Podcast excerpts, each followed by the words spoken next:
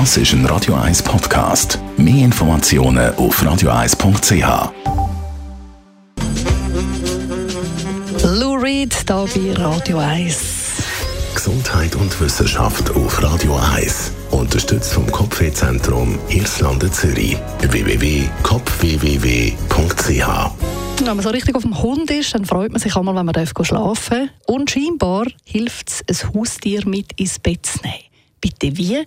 Haustier ins Bett nehmen, die einen grusen sich nur schon beim dran für andere ist es ganz normal.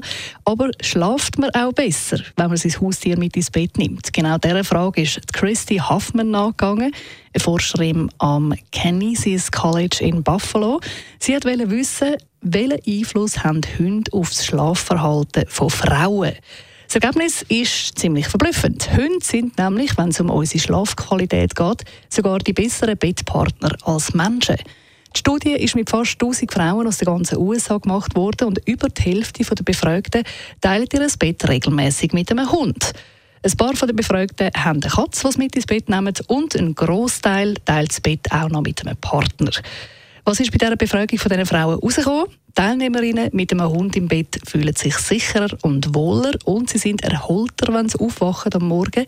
Sie gehen außerdem früher ins Bett und stehen am Morgen auch schneller auf. Klar, der Hund hat ja Hunger.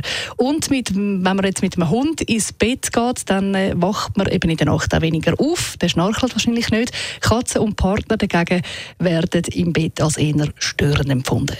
Wow! Mit Hund im Bett schlaft man scheinbar besser und ruhiger.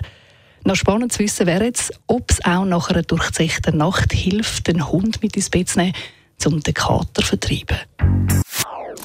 Das ist ein Radio 1 Podcast. Mehr Informationen auf radio1.ch.